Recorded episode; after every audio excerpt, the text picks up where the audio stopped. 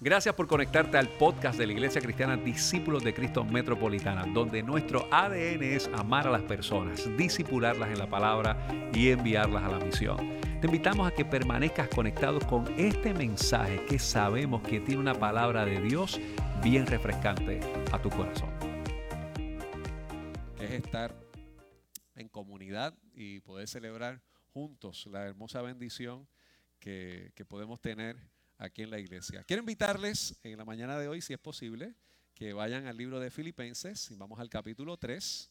Vamos a estar leyendo los versículos del 1 al 14. Filipenses, capítulo 3, versículos del 1 al 14. Eh, pueden permanecer sentados, pero siempre con, con mucha apertura a lo que el Señor quiera compartir con nosotros y con la iglesia en la mañana de hoy. Búsquelo por ahí. Filipenses capítulo 3, versículos del 1 al 14. Voy a estar leyendo en este momento de la nueva traducción viviente, pero voy a hacer algunas lecturas con otras versiones en algún momento del mensaje del día de hoy. Leemos la palabra del Señor en el nombre del Padre, del Hijo y de su Santo Espíritu. Amén. Mis amados hermanos, pase lo que pase, alégrense en el Señor. Nunca me canso de decirles estas cosas y lo hago para proteger su fe. Cuídense de esos perros, de esa gente que hace lo malo, esos mutiladores que les dicen que deben circuncidarse para ser salvos. Pues lo que, pues lo que adoramos, los que adoramos por medio del Espíritu de Dios, somos los verdaderos circuncisos. Confiamos en lo que Cristo Jesús hizo por nosotros y no depositamos ninguna confianza en esfuerzos humanos. Aunque si alguien pudiera confiar en sus propios esfuerzos, ese sería yo. De hecho, si otros tienen razones para confiar en sus propios esfuerzos, yo las tengo aún más. Fui circuncidado cuando tenía ocho días de vida. Soy un ciudadano de Israel de pura cepa y miembro de la tribu de Benjamín, un verdadero hebreo como no ha habido otro. Fui miembro de los fariseos, quienes exigen la obediencia más que estricta a la ley judía. Era tan fanático que perseguía con crueldad a la iglesia y en cuanto a la justicia obedecía la ley al pie de la letra. Antes creía que esas cosas eran valiosas, pero ahora considero que no tienen ningún valor debido a lo que Cristo ha hecho. Así es, todo lo demás no vale nada cuando se le compara con el infinito valor de conocer a Cristo Jesús mi Señor. Por amor a Él he desechado todo lo demás y lo considero basura a fin de ganar a Cristo y llegar a ser uno con Él. Ya no me apoyo en mi propia justicia por medio de obedecer la ley, más bien llego a ser justo por medio de la fe en Cristo. Pues la forma en que Dios nos hace justos delante de Él se basa en la fe. Quiero conocer a Cristo y experimentar el gran poder que lo levantó de los muertos. Quiero sufrir con Él y participar de su muerte para poder experimentar de una u otra manera la resurrección de los muertos.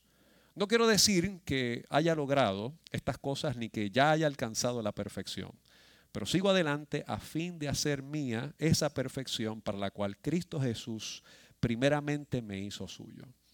No, amados hermanos, no lo he logrado, pero me concentro únicamente en esto. Olvido el pasado y fijo la mirada en lo que tengo por delante. Y así avanzo hasta llegar al final de la carrera para recibir el premio celestial al cual Dios nos llama por medio de Cristo Jesús.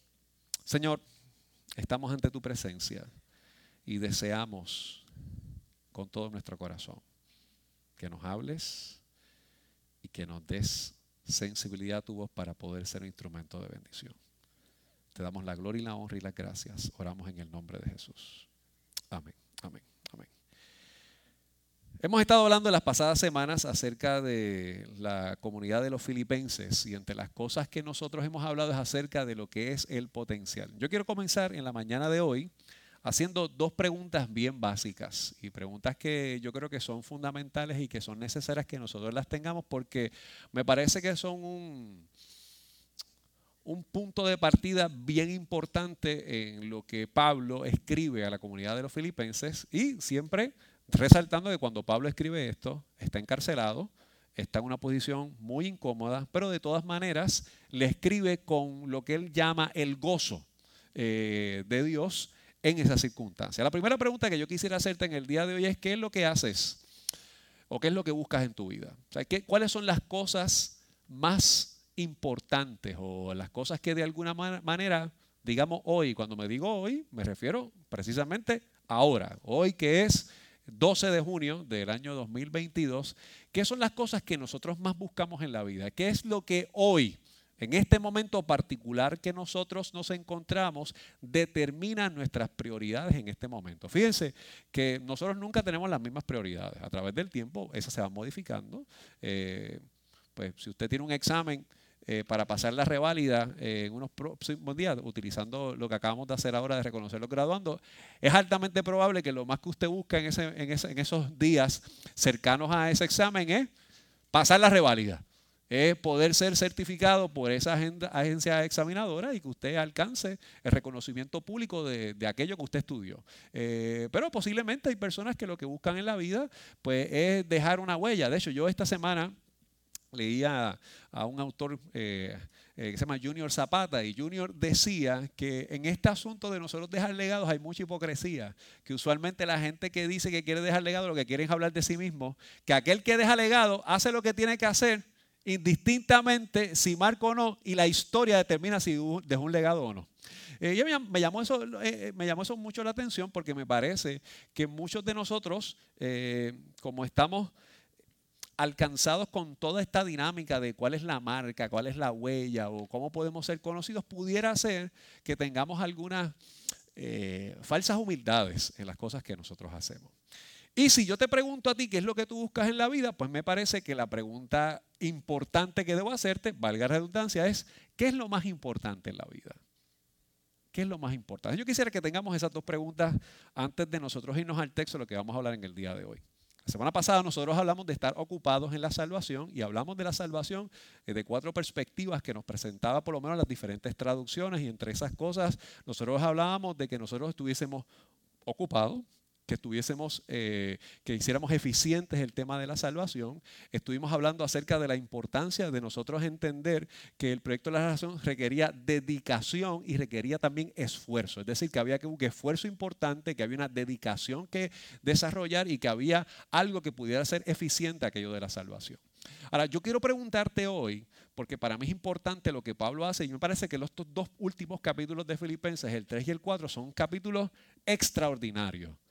La pregunta es, ¿qué buscas y qué es lo más importante?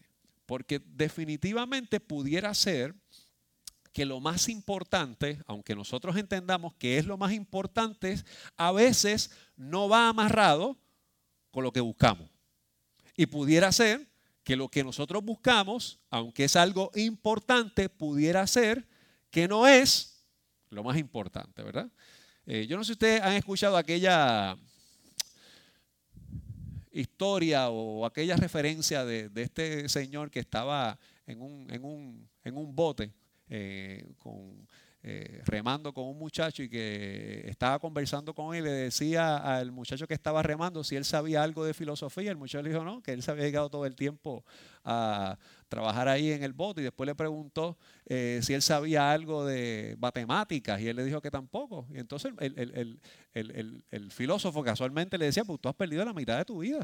Eh, y de repente le preguntó si él sabía algo de ciencias en la vida. El muchacho dijo que no, que él no había estudiado, que él se había dedicado toda la vida a estar allí remando y de momento vino un cantazo, se viró y él le preguntó, ¿usted sabe nadar? Y él dijo, yo no sé nadar.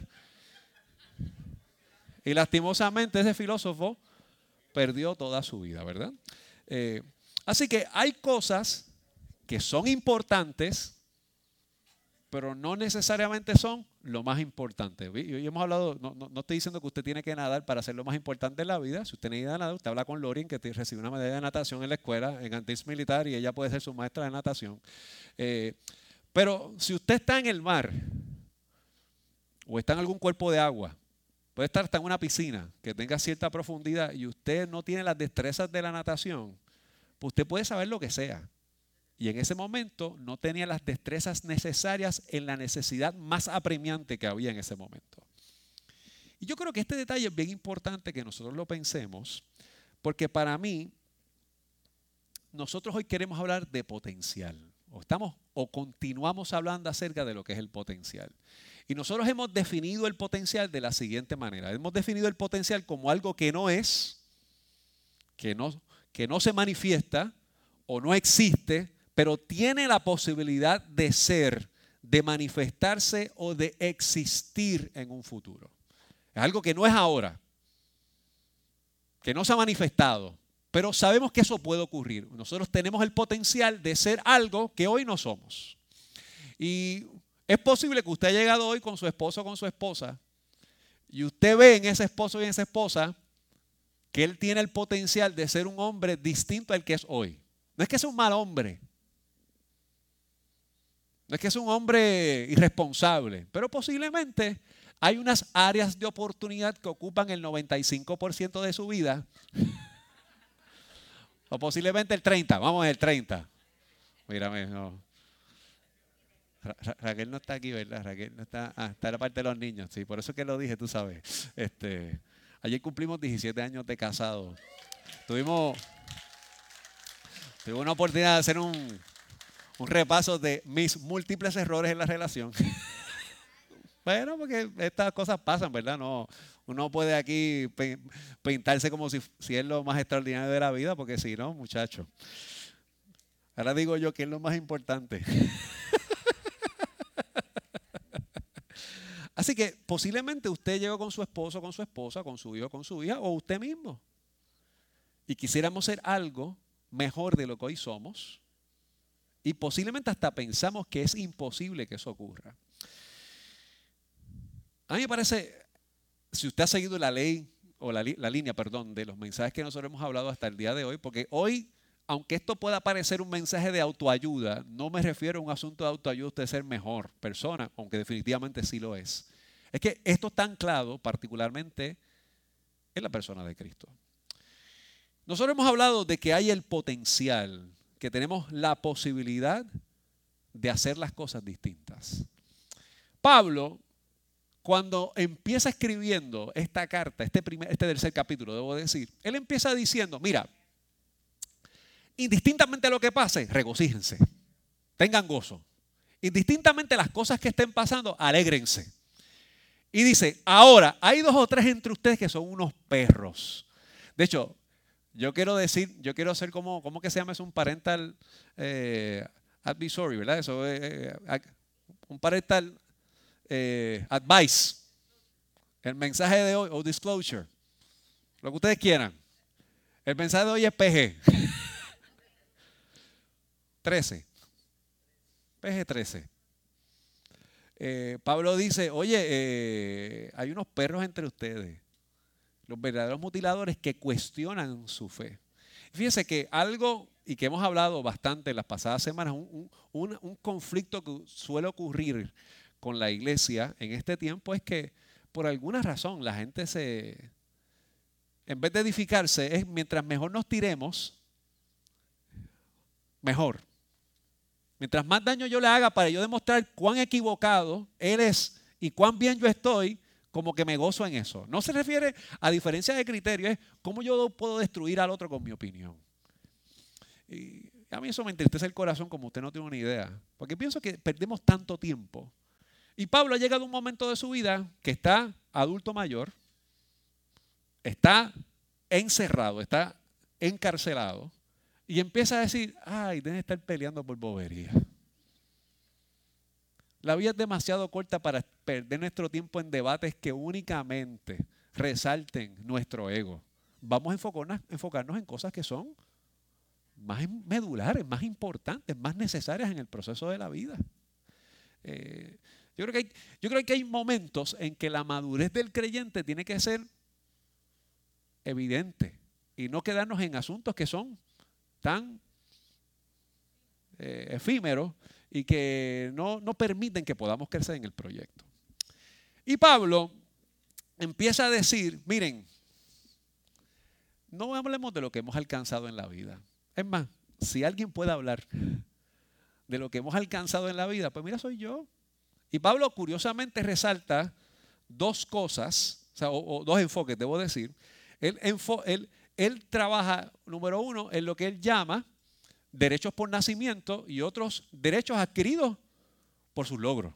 De hecho, él empieza a decir, yo nací hebreo, me circuncidaron al octavo día, porque si usted hoy está viniendo a la iglesia por primera vez o no entiende un poquito de lo que estamos hablando, la iglesia cristiana surge particularmente de la persona de Jesús, justamente en el libro de los Hechos, y hay como que un conflicto con, el movimiento judío porque aspiraban a la circuncisión como la marca evidente de que realmente eran puros o que eran realmente o pertenecían a los descendientes de Abraham.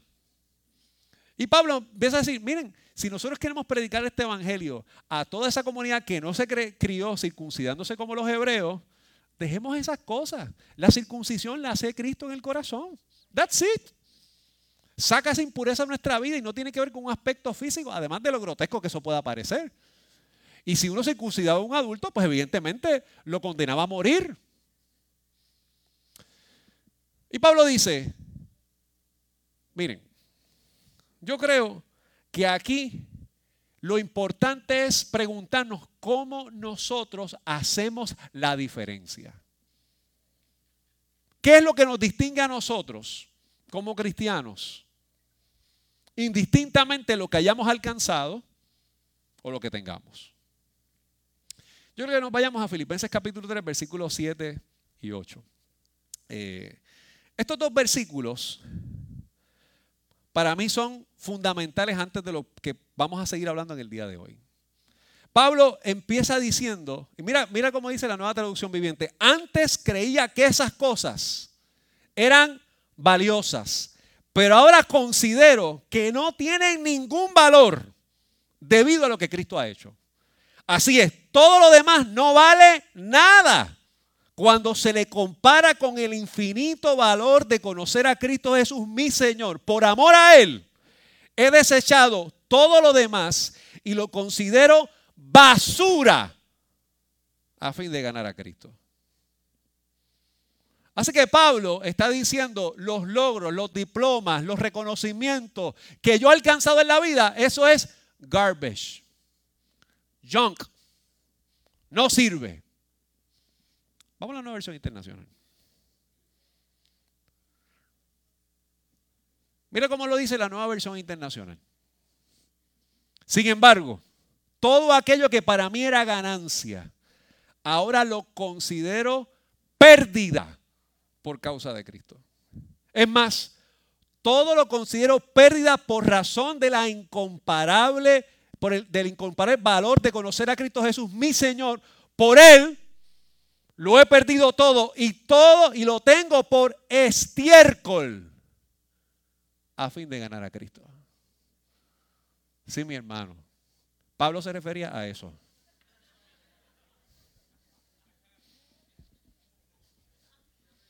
Estoy leyendo la Biblia. De hecho, la palabra apunta a eso, a ese fecales, a excremento, no a basura. Y fíjense, vamos a pensar un momento qué es lo que realmente es un desperdicio de nuestro cuerpo. Fue algo que no sirvió. Usted se comió algo y le gustó. Tenemos la expectativa que le ha nutrido y desarrolló sus nutrientes en el cuerpo, pero llegó un momento dado que el cuerpo dice, esto yo no necesito más, hay que botarlo. ¡Pap! Y lo bota. Es useless. Fue útil, ya no lo es. Piensa en la basura. Usted se compró algo, lo que fuera, y usted lo usó, le fue útil. Después de un tiempo, usted sabe que le es inútil. ¿Qué usted hace? Lo echa a la basura. No sirve. Para mí es importante que nosotros pensemos en esto. Porque si usted y yo queremos vivir un evangelio relevante y real, tenemos que decir las cosas como son.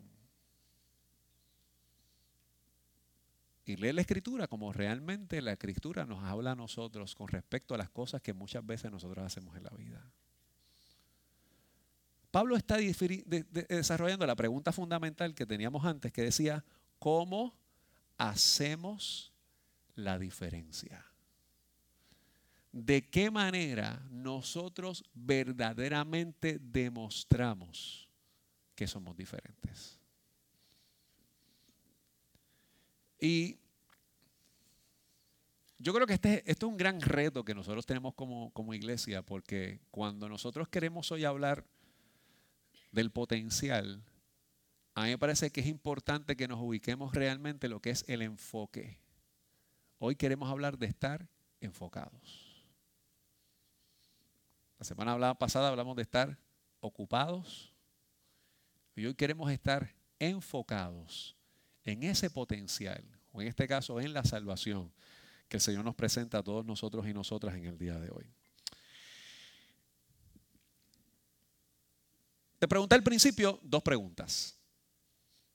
Te hice dos preguntas. Una, ¿qué es lo que buscas en la vida? Dos, ¿qué es lo más importante en la vida?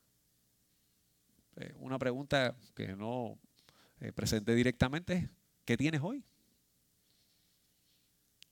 ¿Cuál es el llamado que nosotros tenemos en este momento? Yo creo que vayamos particularmente a los versículos 12 en adelante, porque Pablo empieza a hablar específicamente de la importancia de qué es lo que nosotros tenemos que hacer y cómo nosotros tenemos que enfocarnos.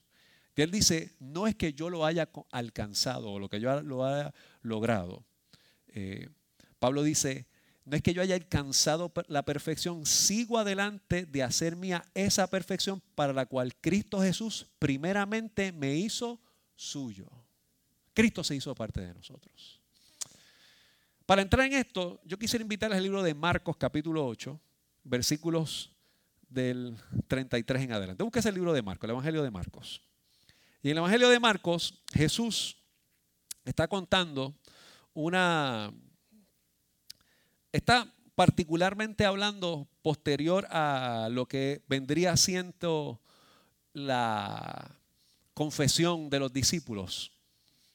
Y, en, este momento, cuando, Jesús está hablando con sus discípulos acerca de quién dice la gente y quién dice que soy yo, Marcos, el autor de Marcos, presenta esta conclusión de una manera bien interesante. Mira lo que dice. Marcos 8:33. ¿Y qué yo dije? Ah, Marco nada más. Discúlpenme.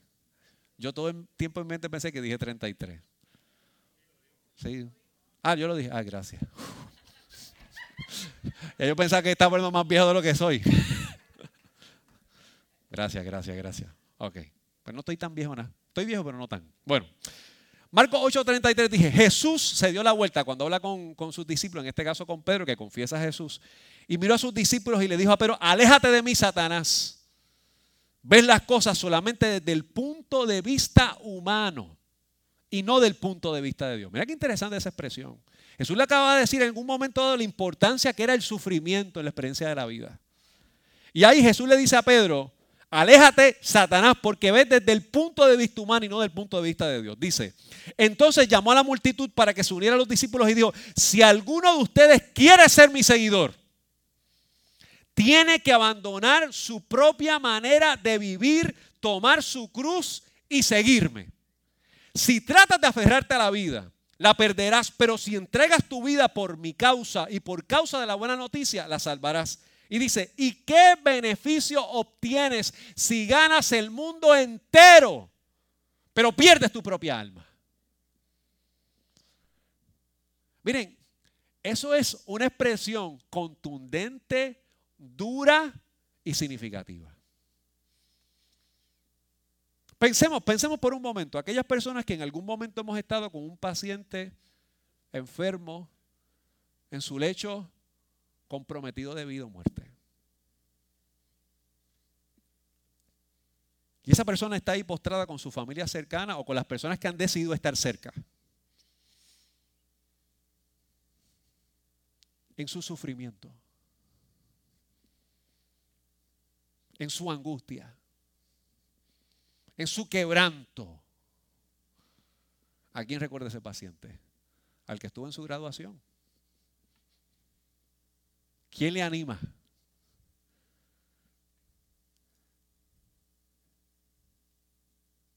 Aquel cuando tuvo un diploma importante. Aquel que está en su sufrimiento. ¿Qué es lo más importante en la vida? ¿De qué nos vale? Dice Jesús, ganar el mundo entero y perder nuestra alma. Aquí está Pablo, el preso. Pero Pablo el que claramente quiere hablarnos acerca de lo que nosotros proyectamos. Por eso yo quisiera hoy darle un giro a este mensaje para pensar hacia dónde nosotros vamos. Porque yo pienso que si es bueno que uno tenga un llamado a la conciencia cuando piense en estas cosas, es importante que usted y yo pensemos, ok, ¿qué yo voy a hacer con estas preguntas importantes de confrontación? Y, y en ocasiones a veces esto es bien difícil porque a veces nosotros no sabemos ni, ni para dónde nosotros vamos. De hecho, hay una expresión que a mí siempre me gusta que dice que el que no sabe para dónde va, ya llegó.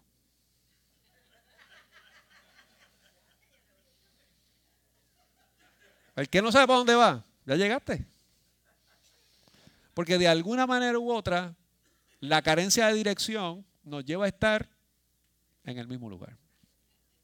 De hecho, hay veces que nos familiarizamos tanto donde estamos en ese proceso que perdemos hasta el interés de alcanzar o llegar hacia donde tenemos que llegar.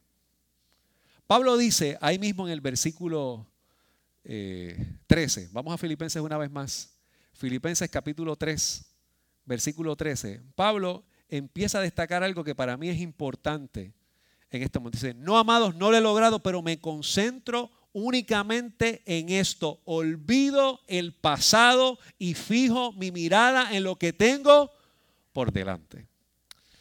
Número uno, para seguir hacia adelante, usted tiene que olvidar lo que está detrás de usted. Hay que dejar el pasado. Y fíjense que hay cosas que nosotros hemos alcanzado y que hemos tenido en la vida que han sido buenas. el pasado no siempre es malo. De hecho, a veces el pasado es tan grato que uno quisiera volver al pasado. Es tan hermoso. Y usted se acuerda que tal vez en aquel momento usted tenía más capital económico. Y usted recuerda que tal vez en aquel momento en el pasado usted tenía una serie de personas a las cuales usted dirigía y usted daba una orden y ellos y ellas respondían. O tal vez en aquel momento del pasado, quizás usted tenía más fuerza física. El pasado no siempre es malo. Es bueno.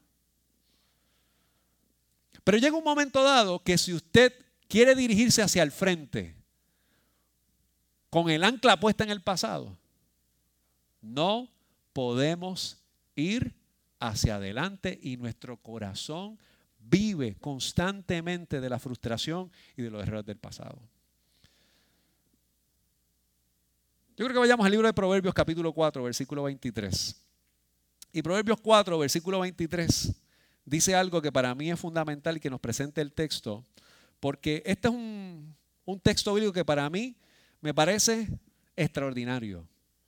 El autor de Proverbios dice, sobre todas las cosas, cuida tu corazón porque esto determina el rumbo de tu vida. La Reina Valera que dice, sobre toda cosa guardada, guarda tu corazón porque de él mana la vida dice, evita toda expresión perversa.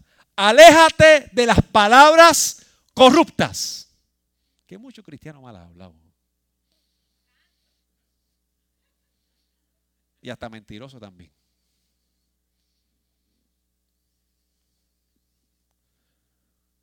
Eso no da buena dirección a la vida. Y si con esos mismos labios usted decide honrar al Señor y alabar al Señor y con esos labios usted quiere mandar allí mismo, donde Pablo miraba las cosas que había alcanzado, a los demás algo Gracias por haberte conectado a nuestro podcast de la semana de la Iglesia Discípulos lo que dice el próximo versículo. Mira hacia adelante y fija los ojos en lo que está frente de ti. y que sigas compartiendo este En el proceso de nosotros sanar nuestro corazón. e Instagram. Y tener salud emocional, usted tiene que poner la mirada en el Señor y no puede mirar el pasado. Y es difícil porque el pasado nos marcó y en ocasiones por situaciones suficientemente duras y difíciles. Yo quisiera decirles que yo soy el mejor ejemplo de no mirar el pasado en algunas ocasiones, pero en ocasiones el pasado me ha amarrado por el dolor, por vergüenzas. A veces uno dice, ¿por qué yo dije eso?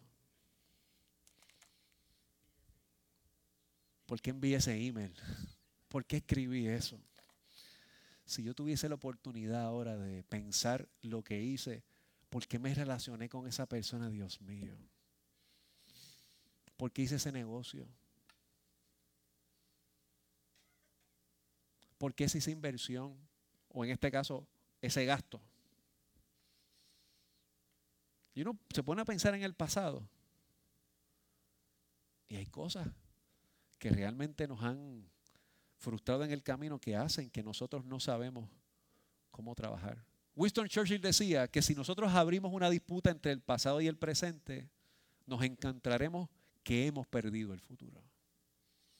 Si constantemente usted, cuando va a emprender aquello que Dios lo ha llamado a hacer, sigue pensando en el pasado, lo que pasó mal, usted no puede seguir hacia adelante. Sigue peleando, peleando, peleando entre lo que fue y lo que es y no sabe para dónde puede ir. Para eso debemos tener la meta correcta y mantener el enfoque y en la mirada de esa meta, que para Pablo está bien clara. Y con eso es importante. Lo segundo que yo creo es importante que nosotros pensemos es que tienes que enfocarte y debemos enfocarnos en lo que está delante de ti. ¿Qué hay de frente? Hay cosas que pasaron antes que fueron gloriosas, maravillosas y extraordinarias en nuestro hogar, en nuestra familia, en nuestro ministerio, pero que hay ahora adelante. Volvemos otra vez. ¿Qué buscas en tu vida? ¿Qué es lo más importante? Las dos preguntas son importantes que nosotros las tengamos de referencia en todo eso. Dice el versículo 14 de ahí de Filipenses capítulo 3. Eh, para mí esto es importante porque mira cómo, cómo lo destaca el autor. Dice, dice, y llegar, perdón, eh, dice, avanzo hasta llegar al final de la carrera para recibir el premio celestial del cual Dios nos llama por medio de Cristo Jesús. Para esto es importante que nosotros olvidemos y nos enfoquemos y fijemos nuestra mirada en Cristo Jesús. Yo quiero hoy decirte con mucho temor y temblor y respeto que tenemos que aprender del pasado, vivir el presente y mirar el futuro. Pero eso enfocado en lo que el Señor nos ha enviado a nosotros. Termino con esto. Váyase al libro de Colosenses capítulo 3. Y yo quisiera que nos vayamos particularmente a los primeros versículos de Colosenses capítulo 3. Mira lo que dice el autor, lo que Pablo destaca con esta comunidad de Colosas de primera entre Ya que han sido resucitados una vida nueva en Cristo, pongan la mira en las verdades del cielo donde Cristo está sentado en el lugar de honor a la derecha de Dios. Piensen en las cosas del cielo, no en las de la tierra, pues ustedes han muerto a esta vida y su vida verdadera está escondida en Cristo, en Dios. Cuando Cristo, quien es la vida de ustedes, sea revelado a todo en el mundo, ustedes participarán de toda su gloria. Y por eso dice, así pues, que hagan morir las cosas pecaminosas y terrenales que acechan dentro de ustedes.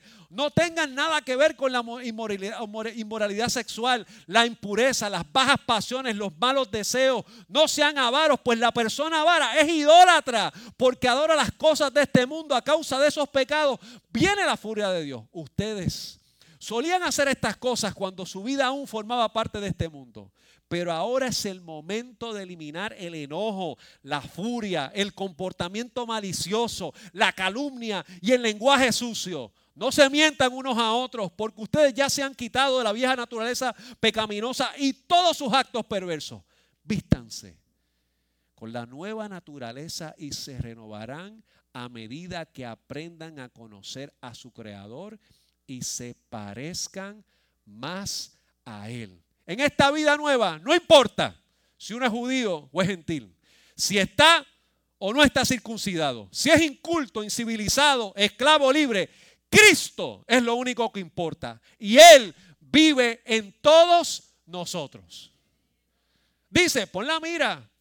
¿Para dónde estás mirando? ¿Qué ocupa tu mirada? ¿Qué ocupa tu enfoque? Y hoy, obviamente nosotros no estamos aquí pensando que no es bueno tener logros. Acabamos de celebrar los logros de unos muchachos aquí. Lo hemos hecho por años. Y algo extraordinario de nuestra iglesia es que contamos con personas que se han capacitado en diversos campos académicos y que son instrumentos que glorifican a Dios a través de sus vocaciones profesionales. Eso es algo que damos gloria a Dios por eso. Pero la pregunta, ¿qué es lo más importante en la vida?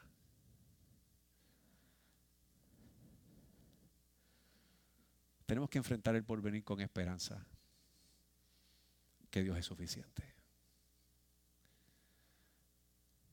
Hay una ilustración que yo he contado otras veces, pero me gustaría contarla otra vez. Yo tuve el honor y el privilegio de ser capellán olímpico en las Olimpiadas de Atenas del 2004. Eh, y ese año los Juegos Olímpicos culminaron, culminaron con el maratón, que esta vez culminaba en el Estadio Olímpico original, donde comenzaron las Olimpiadas hace muchos años atrás. Y obviamente pues era un momento importante porque el, maratón, la palabra maratón viene de la ciudad Maratón, que habla de este guerrero que fue a anunciar el fin de la guerra hasta llegar a Atenas. Y esta carrera siempre la estuvo ganando un corredor brasileño que se llama Lima de Vanderlei. Vanderlei dominó toda la carrera del maratón. Pero justamente al final, o llegando al final, había un sacerdote escocés que tenía un letrero que decía, The end is coming soon. Que se metió en medio de la carrera y lo sacó y mantuvo a Lima de Vanderlei fuera por unos cuantos minutos. Todos aquellos que practican la disciplina de la carrera saben que perder el ritmo eso es desastroso. Además del susto, además de la fatiga, el cansancio. Y Vanderlei, en vez de llegar en primer lugar, culminó en tercera posición. Le pregunta a Vanderlei qué es lo más importante.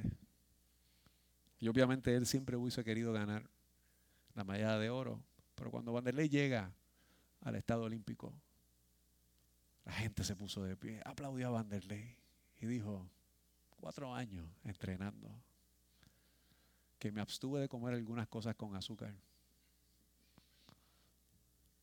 Pero lo más importante es terminar la carrera y que mi país recuerde que se puede terminar aunque vengan obstáculos.